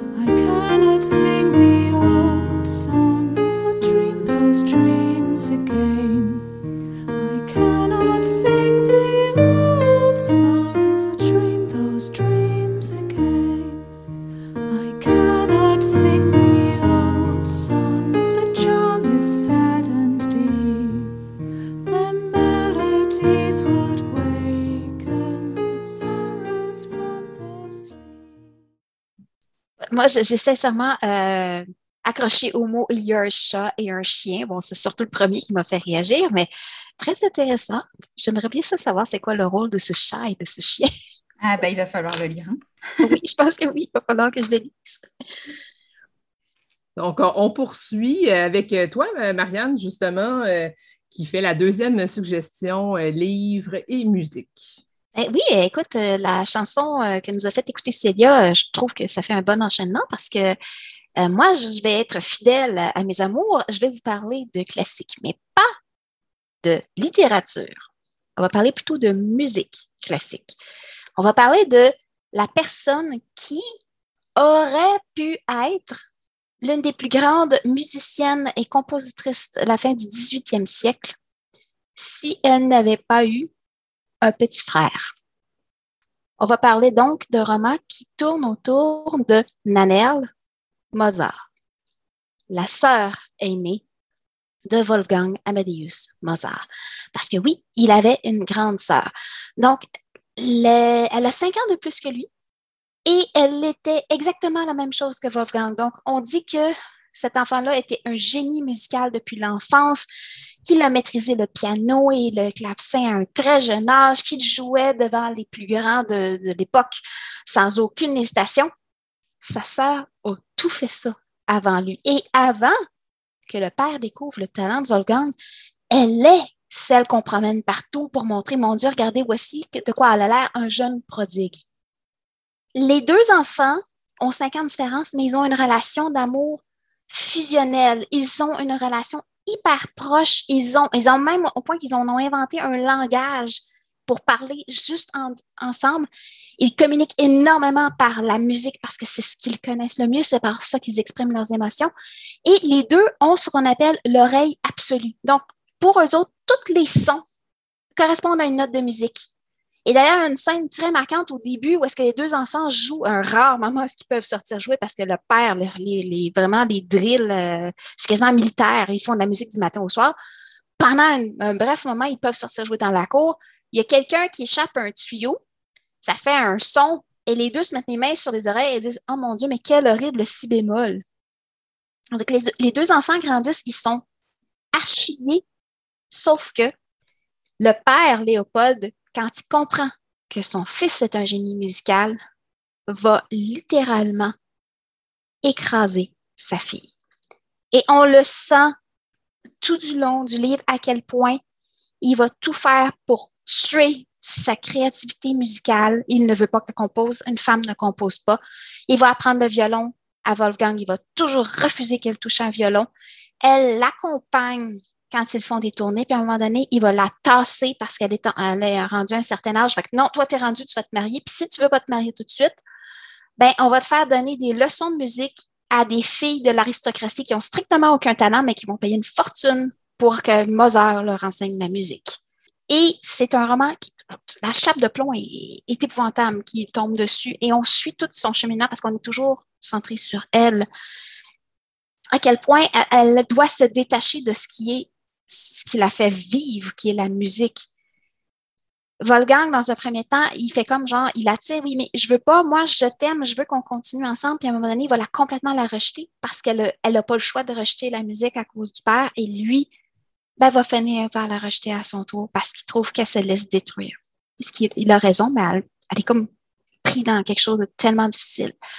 C'est un roman qui est magnifiquement bien écrit. J'ai même pas encore dit le titre, c'est La sœur de Mozart de Rita Charbonnier.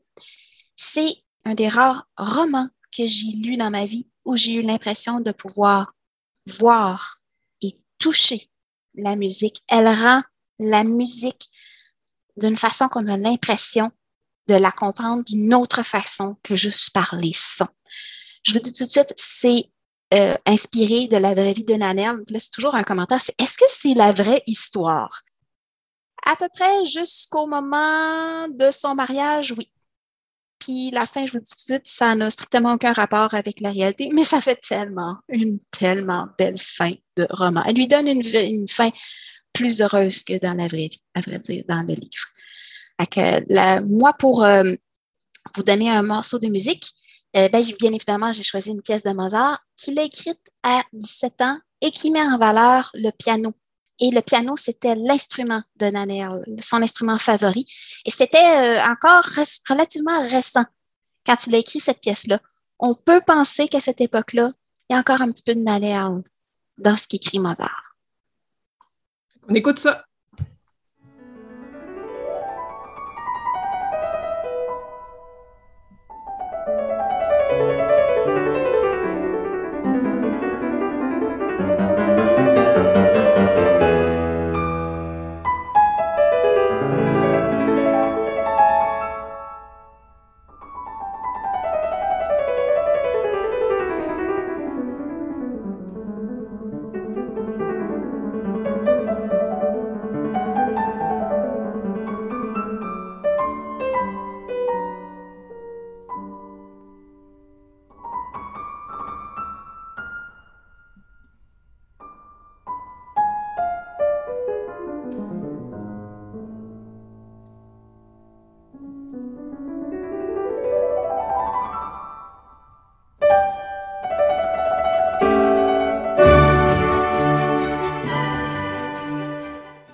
À ton tour, Pascal Roux, de nous faire une suggestion euh, livre-musique.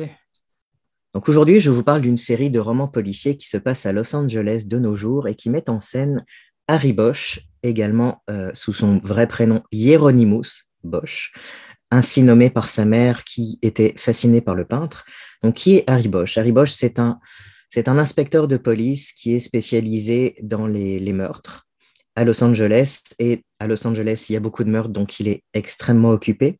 C'est un personnage que j'aime particulièrement parce que son credo, c'est Everybody counts or nobody counts. Tout le monde compte ou personne. Donc il va enquêter avec la même fougue et avec la même hargne et avec le même sérieux que vous soyez, que la victime soit milliardaire ou sans abri, euh, que la personne soit noire ou blanche, que la personne soit prostituée ou qu'elle soit un producteur de cinéma. Et il a une éthique extrêmement bien à lui. Il ne va jamais dans l'illégalité, mais il tord parfois un petit peu la légalité quand même pour réussir, parce qu'il est souvent en but avec l'autorité, avec, euh, avec ses supérieurs, avec le chef de la police. Mais c'est un personnage qui est borné et qui va jusqu'au bout des enquêtes, même si on lui dit t'es plus sur l'enquête, il s'en fiche complètement, il va jusqu'au bout. Harry Bosch a été euh, jeune soldat pendant la guerre du Vietnam. Il s'est engagé très très jeune parce que il était orphelin. Sa mère, qui était prostituée, a été assassinée et le meurtre n'a jamais été élucidé. Et donc après, euh, quand il a atteint l'âge de, pouvoir faire quelque chose de sa vie professionnellement, donc il s'est engagé dans l'armée, il a été envoyé au Vietnam. Et là, il est devenu rat de tunnel. Les rats de tunnel, c'était les soldats qu'on envoyait dans les tunnels à la recherche des ennemis, des tunnels complètement noirs, extrêmement effrayants, euh, pas du tout recommandés aux claustrophobes, dans lequel ils pouvaient ressentir ce qu'on appelle le black echo, l'écho noir, un noir total, un noir d'encre, comme si c'était la mort. Et c'est le titre du premier tome de la série euh, Harry Bosch, Black Echo, qui a été traduit par les égouts de Los Angeles, qui date de 1992. Depuis, il y a eu 24 autres tomes. Euh, le dernier s'appelle The Dark Hours en 2021. Il n'a pas encore été traduit. Donc, le dernier que j'ai lu en français, parce que je l'ai lu en français, des fois je suis un peu paresseux, euh, s'appelle Incendie, nocturne de Night Fire. Et la particularité euh, des derniers tomes, à partir de Nuit sombre et sacrée, qui est le 23e de la série, c'est qu'arrive une enquêtrice qui s'appelle Renée Ballard, qui est une jeune femme qui n'est pas, qui n'est plus très une jeune femme, qui est une femme qui et euh, qu'on a punie et qu'on a mise au quart de nuit parce qu'elle a dénoncé un supérieur qui lui avait fait du harcèlement sexuel. Et sa plainte n'a jamais été soutenue par son coéquipier. Donc René Ballard et Harry Bosch se croisent dans, cette, ce tome-là et on comprend que euh, dans les tomes futurs, ils vont toujours travailler ensemble plus ou moins parce que vers la fin de la série, Harry Bosch n'est plus vraiment au crime majeur. Vous, allez devoir lire la série. Je recommande de lire dans l'ordre. Les enquêtes sont indépendantes, mais le personnage évolue énormément. Je veux dire, entre 1992 et 2021, Harry Bosch prend de l'âge, il vieillit au même titre que euh, on, arrive, euh, qu'on évolue dans le temps. Euh, il lui arrive des choses, il lui arrive une famille. il a un demi-frère qui s'appelle Mickey Haller, qui, a sa propre série, qui est lui avocat pour la défense, alors que Harry Bosch, lui, est toujours du côté du procureur. Donc ça donne parfois, dans la série Mickey Haller, parfois Harry Bosch intervient, parfois du côté de Mickey Haller, parfois contre. Ça donne des réunions familiales intéressantes. La musique que je vais vous faire écouter, c'est du jazz parce que Harry Bosch n'a jamais été capable d'écouter du rock, parce que le rock, c'est ce que euh, les soldats écoutaient au Vietnam et que ça leur ramène toujours au Vietnam. Donc lui, il se concentre uniquement sur le jazz. Donc j'ai choisi comme morceau un morceau qui s'appelle Patricia de Art Pepper, qui date de 1956. Et la particularité de Art Pepper, c'est que c'est un saxophoniste et clarinettiste qui a passé pas mal de temps en prison et qui a écrit cette musique en hommage à sa fille Patricia.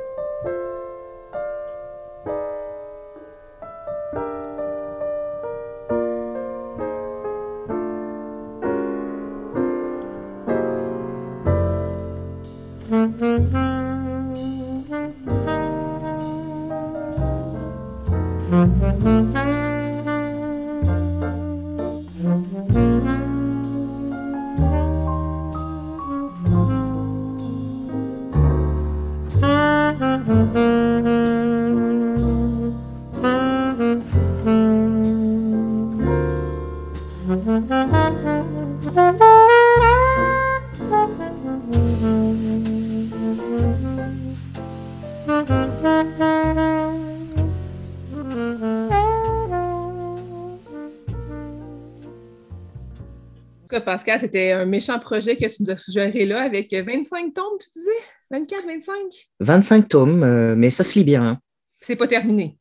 C'est pas terminé. Harry Bosch, je pense, ne prendra jamais sa retraite. C'est vraiment intéressant ce morceau parce que la façon dont tu décrivais la série, c'était déjà intéressant. Euh, et ça me semblait différent de ce que, ce que j'imaginais de, thrillers en général, parce que j'en lis pas beaucoup. Et puis la musique, là, me donne, euh, je sais pas, sans doute un avant-goût de la personnalité de Bosch. En tout cas, ça m'intrigue vraiment euh, ce, côté jazz. Fait que, ouais, peut-être me plonger dans ces, ces 10 000 tomes, c'est ça qu'on a dit, hein? C'est ça. c'est presque ça. Mais c'est, sérieusement, c'est un projet rendu là. Il hein. faut prendre une année de congé quasiment. Je précise quand même que beaucoup des Harry Bosch, je les ai lus en livre audio parce que le lecteur qui les fait, enfin les lecteurs qui le font, il y a eu plusieurs lecteurs, des comédiens de théâtre français, sont vraiment extraordinaires pour donner le ton. Et toi, Julie, tu nous parles de quoi aujourd'hui? Ben oui, moi, euh, je, suis la dernière personne à faire une suggestion, puis je l'ai dit tantôt, hein, je vous donne un petit scoop. Là, euh, c'est sûr que moi, il suffit d'un mot, une chanson part. Donc, un jour, dans la chronique, dans quelques instants, je vais dire un mot, puis peut-être que vous allez deviner la chanson, peut-être pas. Mais moi, ça a été ça. Donc, je vous parle aujourd'hui de Dans les murs de Maya Ombasic. C'est paru chez VLB. On suit euh, Laure Capelli. Laure Capelli, ça peut sembler un nom peut-être euh, d'origine italienne, mais non. C'est une femme euh, qui habite à Montréal et elle s'en va justement en Italie, à Trieste, parce qu'elle est à la recherche d'un manuscrit inédit. Euh, il y en a plusieurs, semble-t-il, à Trieste, qui ont été trouvés au fil des années, puis il y en a sûrement d'autres qui vont être trouvés éventuellement. Donc, elle, elle, s'en va là-bas. Elle fait la rencontre d'un homme qui la chamboule vraiment beaucoup et elle entame une relation avec lui, euh, deviennent amants. Puis elle, en fait, elle est mariée à Montréal, elle a un enfant, puis tout ça. C'est que là, on se dit, ben là, tu sais, c'est-tu genre le classique un peu, elle trompe son mari, non, non, non. Mais non. En fait, c'est que cet homme-là va réveiller des choses en elle parce que notre chère Laure, elle s'appelle pas vraiment Laure Capelli. Elle a changé de nom. Elle a grandi à Sarajevo et dans les années 90, il y a eu le siège de Sarajevo, donc guerre civile euh, assez dure et tout ça. Donc, elle a quitté, elle est devenue réfugiée. Euh, donc, elle s'est ramassée justement au Canada et elle a changé complètement d'identité pour plus être associée à ça, à cette guerre qui a été vraiment difficile, puis dont encore maintenant, euh, les populations s'en ressentent encore, même si la guerre est comme plus vraiment euh, active, il y a quand même encore des séquelles. Donc, cet homme-là, avec qui elle va entretenir une relation, il va vraiment éveiller quelque chose en elle, au-delà de la sensualité, qui est vraiment qu'on voit partout dans ce livre-là. C'est vraiment pas un livre pour les enfants. Là. Euh, c'est pas des scènes qui sont si crues que ça, mais ça reste que c'est quand même euh, c'est hautement sensuel euh, comme livre. Donc, euh, il, vient chercher quelque chose en elle, il vient réveiller ses souvenirs et elle a envie finalement de partir à la quête de ses origines, puis de, de revenir à tout ça. Donc, on se promène, oui, à Trieste, je l'ai dit. On s'en va à Istanbul aussi on s'en va à Beyrouth et on s'en va à Sarajevo. Donc, on se promène. Puis la sensualité dont je parlais tantôt, elle n'est pas juste dans la, sensualité des corps, mais elle est aussi dans la sensualité de la nourriture, des odeurs, des paysages. Donc, vraiment très intéressant. Est-ce que vous avez deviné de quelle chanson je parle? Ben, pas vraiment. Moi, je penserais à, j'ai pas l'interprète, mais euh, tout ça un instant, j'aimerais que ce moment. OK, non, sensualité. Non, ce n'est pas sensualité. C'est Miss Sarajevo euh, de YouTube qui est sorti en 1995. Ah, oui, moi j'ai entendu Sarajevo, puis à partir du moment que j'ai lu ça, la chanson a parti. Puis euh, juste euh, tantôt, quand je me disais, ah, je vais parler de ça, ça se déroule à Sarajevo, la, chanson repart automatiquement. j'ai vraiment un, problème dans la vie à toutes les fois que les gens disent des mots qui déclenche une chanson, je suis prise avec la chanson. Donc, euh, c'est Miss Sarajevo que je vous fais écouter. C'est une chanson qui est sortie en 95, qui est vraiment en lien avec le siège, justement, Miss Sarajevo, parce que le concours de Miss a eu lieu pendant le siège. Euh, c'était caché, tout ça, pour que ça puisse avoir lieu. Mais ça a eu lieu. Ça a donné d'ailleurs un documentaire dont on peut voir des images dans le vidéoclip de YouTube. Donc, on écoute ça et on revient. Is there a time to turn to Mecca? Is there time to be a beauty queen? Here she comes. Ooh. Beauty plays the clown. Here she comes. Surreal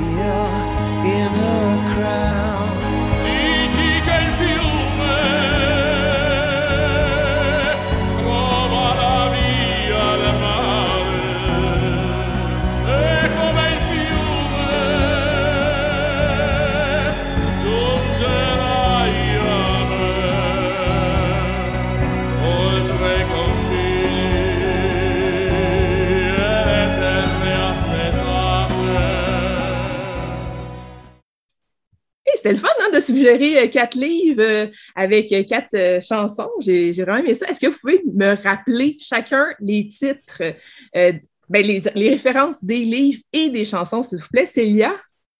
Oui, alors le livre dont je parlais, ça s'appelle Sans parler du chien de Connie Willis. C'est paru en 1998. C'est disponible chez J'ai lu en français.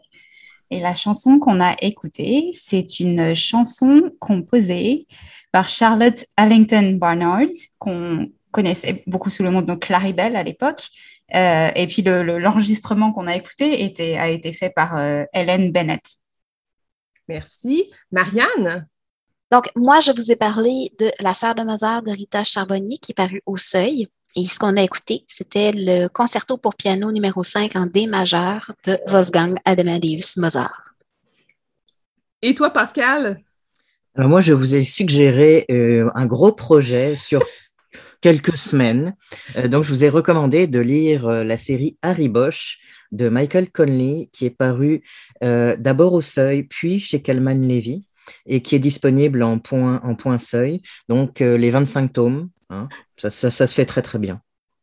Tant qu'à faire, hein, tant qu'à faire. Ben oui, tant qu'à commencer un projet, hein, tu sais, vous en prendre un- quelque chose d'ambitieux. Moi, je vous ai parlé de Dans les murs de Maya Ambasic. C'est paru chez VLB euh, il y a quelques mois. C'est assez, assez récent comme livre. Et je vous ai suggéré Miss Sarajevo de U2. Donc, euh, auditrices, auditeurs, euh, écrivez-nous hein, si vous avez aussi des suggestions euh, de lecture et de musique. La page Facebook est là pour ça, de Bouquins Confidence. Merci Célia Chalfoun. Avec plaisir. Merci Marianne Caillé. Ça fait plaisir. Merci Pascal Rowe. Merci Julie. Donc, à la prochaine.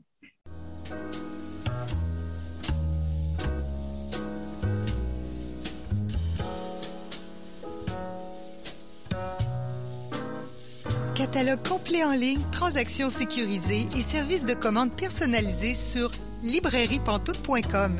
La librairie Pantoute, la librairie indépendante à Québec, partenaire annuel de CKRL, vous présente Bouquins et confidences.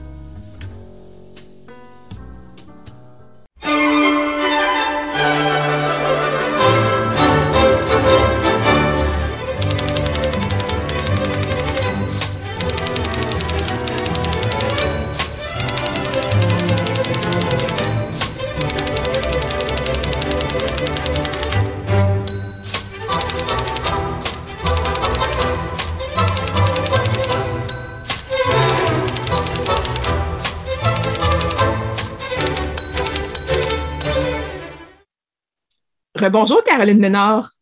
Rebonjour Julie. Et restez avec nous pour discuter euh, du vieux Québec littéraire, un rallye découverte. Oui, c'est une très belle initiative qui est réalisée entre plusieurs institutions littéraires dans le Vieux-Québec, euh, qui est faite aussi en collaboration avec l'organisme Québec Ville de littérature UNESCO, parce que Québec a été désigné comme une ville de littérature par l'UNESCO. Et ça nous permet de découvrir en fait 25 points d'intérêt dans le Vieux-Québec qui nous euh, transporte en fait, nous amène à découvrir des pans méconnus de l'histoire littéraire de notre ville. Alors c'est vraiment une belle initiative. On a par exemple la bibliothèque de l'Assemblée nationale du Québec, la librairie Pantoute, le monastère des, des Augustines, évidemment la maison de la littérature. Donc il y a toutes sortes de petites institutions comme ça qui euh, nous font découvrir finalement des aspects de l'histoire littéraire de notre ville. Et c'est une initiative qu'on euh, peut faire à sa guise durant l'été. Euh, c'est vraiment disons, le rallye est en promotion jusqu'au début septembre parce qu'ils font un quiz qui permet de gagner des prix. Alors, ce qui est intéressant, c'est que vous avez en ligne sur leur site web, qui est le www.rallyvieux-québec-littéraire.ca, vous avez une carte interactive qui est en ligne et qui permet donc d'aller chercher de l'information sur l'histoire de chaque institution, qui permet de visionner aussi des photos. Et ça permet aussi d'aller chercher les réponses aux questions du quiz qui est disponible soit en ligne, soit papier aux euh, différentes institutions qui font partie du rallye. Donc, on peut par exemple prendre une carte papier avec le quiz à chaque endroit. Et euh, à chaque semaine, donc, il y a des prix qui sont tirés parmi les participants du, euh, du rallye. Moi, j'ai discuté avec Marielle Sivigny, qui est euh, euh, chercheur et autrice. C'est elle qui s'est occupée de faire la recherche et la rédaction. Donc, recherche pour les différents euh, items qui sont présentés dans les 25 points d'intérêt, mais aussi la rédaction des textes qui sont associés à ces, lieux d'intérêt-là. Donc, j'ai discuté avec elle. Je lui ai demandé d'où ça part, ce projet-là. C'était quoi l'idée? Donc, on l'écoute, on revient. C'est euh, une très, très belle idée de fou, en fait, euh, qu'on a eue. Euh, je dirais, j'arrive pas à savoir exactement qui a eu l'idée. On était plusieurs, en fait, de la SDC du Vieux-Québec, Maison de la littérature, Promenade des écrivains. ça faisait longtemps qu'on parlait de, de la volonté de mettre en lumière tous les trésors de la vie littéraire du Vieux-Québec, tant présente que passée, parce qu'on avait comme la conviction que euh, le Vieux-Québec, euh, bon, c'est sûr, il a souffert euh, en temps de pandémie, mais malgré tout, le Vieux-Québec est encore très animé artistiquement, puis surtout littérairement. Il y a beaucoup d'institutions, il y a beaucoup de, collections de bibliothèques et de trésors du patrimoine littéraire qui sont derrière les portes closes. Puis on s'est dit, ben, ça serait intéressant de on avait cette conscience-là que la vie littéraire actuelle est une conséquence est la conséquence d'une très, très longue histoire. Alors, on a eu cette idée-là. J'en ai parlé avec Dominique Lemieux de la Maison de la littérature. Lui, euh, c'est Monsieur Téléphone, là, il fait des téléphones. Alors, il a fait des téléphones. Et puis, euh, ben, c'est ça. Alors, euh, la bibliothèque de l'Assemblée nationale. moi, dans le fond, je savais où étaient les, trésors de notre patrimoine littéraire, les vieux manuscrits, les vieux livres et tout ça. Là, je disais, ben moi, ça, j'aimerais ça qu'on ait accès à ça, qu'on ait accès à ça, etc. Alors, c'est un peu comme ça que ça, s'est monté. Alors, c'est un beau projet euh, qui fédère à la fois les commerces du Vieux-Québec, comme la librairie Pantoute, la librairie Première Issue, euh, les organismes littéraires comme Maison de la littérature, euh, Morin Center, la promenade des écrivains, ou encore les institutions publiques euh, ou privées, comme les Ursulines, euh, Augustine, euh, la Bibliothèque de l'Assemblée nationale, le Musée de l'Association, etc. Alors, franchement, là, on était bien, bien, bien contents. Donc, oui, tu l'as dit, tu sais, quand même, il y a pas mal de partenaires, à en nommer quelques-uns. Toi, tu travailles à la, à la Bibliothèque de l'Assemblée nationale et vous êtes un des partenaires. Qu'est-ce que vous présentez au juste? C'est sûr que présentement, avec la pandémie, la bibliothèque est fermé en fait au grand public. On peut s'y rendre sur rendez-vous quand on veut faire de la recherche, mais vraiment pour les visiteurs, c'est présentement plus euh, difficile d'accès, c'est plus euh, fermé. Mais on a quand même voulu faire découvrir notre euh, notre institution d'une autre Alors, sur la, la, carte interactive, on a toute une description de l'histoire de la Bibliothèque de l'Assemblée nationale, qui est une institution dont les racines remontent à 1802. Et on va pouvoir également découvrir qui est Pamphile Lemay. Euh, Pamphile Lemay, qui est un écrivain du 19e siècle, poète, romancier, essayiste. Et il, euh, il a été le premier bibliothécaire de la législature. Donc, en 1867, l'année de la Confédération canadienne, ça a été le premier à avoir le poste de bibliothécaire de la bibliothèque de l'Assemblée législative à cette époque. Et notre édifice, d'ailleurs, actuel, porte son nom. C'est l'édifice Pamphile Lemay. Alors, on trouvait ça intéressant de permettre aux gens d'en apprendre un peu plus sur sa vie, sur qui il était. En plus, on a un lien qui permet aux gens de visionner notre exposition virtuelle qui s'intitule La plume et le verbe, ces parlementaires qui écrivent, qui est une exposition donc qui porte sur les ouvrages écrits par des députés, par des parlementaires d'aujourd'hui et euh, d'hier. Et c'est très diversifié. Euh, il y a des essais évidemment, mais il y a aussi des romans, il y a de la poésie, du théâtre. Donc ça nous fait découvrir vraiment la plume des députés sous une toute autre manière. Et euh, évidemment, l'exposition, elle est physiquement à la bibliothèque, mais il y a tout un pendant virtuel qui est hyper intéressant à visualiser. Et on voulait justement, avec le rallye euh, du Vieux-Québec littéraire, donner la possibilité aux gens de voir l'exposition, même si, avec la pandémie, on ne peut pas euh, la voir physiquement. Alors, il y a vraiment du très beau stock, du très beau matériel qui est disponible en ligne. Et vous, vous êtes un des 25 Absolument. Donc, il y en a 24 autres à découvrir en plus. La carte comme telle, qui existe soit en papier, soit en virtuel sur le site Internet, est vraiment très belle. Moi, j'aime vraiment beaucoup les dessins des différents lieux. Et j'ai demandé à Marie-Ève euh, ce qu'il en était justement par rapport à ces dessins-là. Donc, on l'écoute. C'est magnifique le travail qu'il a fait. On lui avait demandé, en fait, pour euh, être en mesure de reconnaître les lieux, de faire des, euh, des, dessins des différents lieux, le Morin Center, la Maison de la littérature, la librairie Pantoute, etc., euh, de faire ça en deux, en deux dimensions seulement. Et puis, ce qu'il a fait, il a réinventé là, les lieux. C'est magnifique. On parlait du concours tantôt, mais je pense que c'est la bibliothèque de l'Assemblée nationale qui est l'institution en vedette cette semaine, non? Absolument. Donc, à chaque semaine, chaque institution est en vedette et normalement, c'est a des prix dans le fond à, remettre selon les, participants au quiz. Cette semaine, on a la chance d'être l'institution en vedette, la Bibliothèque de l'Assemblée nationale, et on fait tirer deux ouvrages. Le premier qui s'intitule Québec, quatre siècles d'une capitale, qui a été publié en 2008 à l'occasion du 400e de la ville de Québec. Et le deuxième qui s'intitule 1792 à main levée, qui est une bande dessinée qui a été publiée il y a quelques années sur euh, les origines, en fait, du parlementarisme. C'est vraiment un super bel ouvrage aussi, très différent de ce à quoi on, on s'attend, parce que ce sont quatre bandes dessinées dans cet ouvrage-là qui racontent les débuts du parlementarisme. Donc, ce sont les deux ouvrages qu'on fait tirer dans le cadre euh, du rallye Vieux-Québec littéraire. Alors, ça vaut vraiment la peine de participer parce que ce sont des très beaux prix. Oui, puis ce que je sais par rapport au tirage, c'est que la version en ligne c'est tiré chaque semaine, mais la version papier, par contre, c'est juste à la fin complètement, parce que ça serait un peu difficile d'aller chez tous les partenaires récupérer la version papier. Donc, il faut vraiment participer en oui, ligne. C'est vrai. Ce que je sais aussi sur le concours, c'est que c'est pas nécessaire d'avoir exactement les bonnes réponses. C'est un prix de participation et non un prix de j'ai 10 réponses sur 10. Ceci dit, les réponses à ces questions-là se retrouvent toutes à la place d'Youville il y a une exposition qui nous présente. Faut pas le dire, Julie. Ben oui, au contraire. non, je fais des blagues.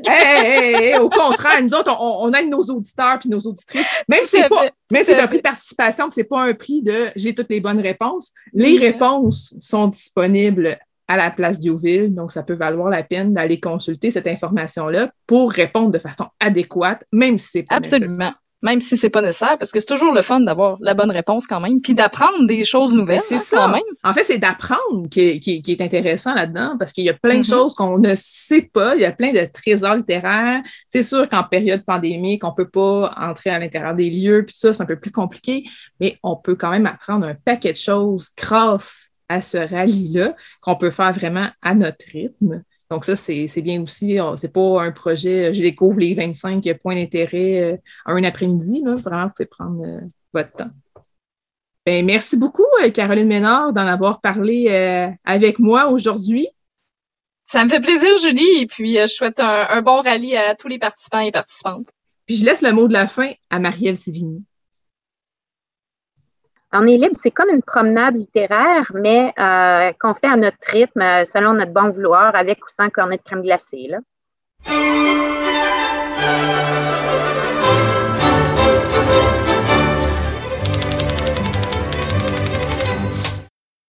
C'est tout pour l'émission Bouquin Confidence de cette semaine. Merci à notre invité de la semaine, Catherine Voyer-Léger. Merci également à nos chroniqueuses et chroniqueurs, Catherine Côté, Caroline Ménard, Pascal Rowe, Marianne Caillé, Célia Chalfoun. C'est quand même une bonne équipe hein, cette semaine. Merci également à Marielle Sévigny d'avoir parlé avec moi du euh, Rallye Vieux-Québec littéraire. Restez à l'écoute de CKRL. C'est les saints patrons de la Couffaine qui suivent à l'instant. Passez une belle soirée. À la semaine prochaine. Et n'oubliez pas de participer à l'événement le 12 août. J'achète un livre québécois qui se déroule le 12 août. Bonne soirée.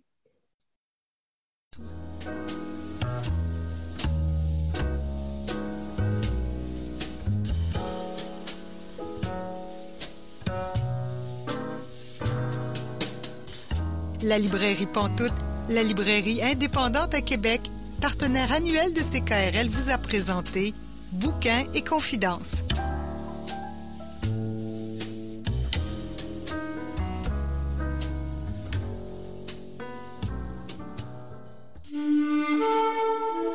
Cette émission est disponible en balado-diffusion.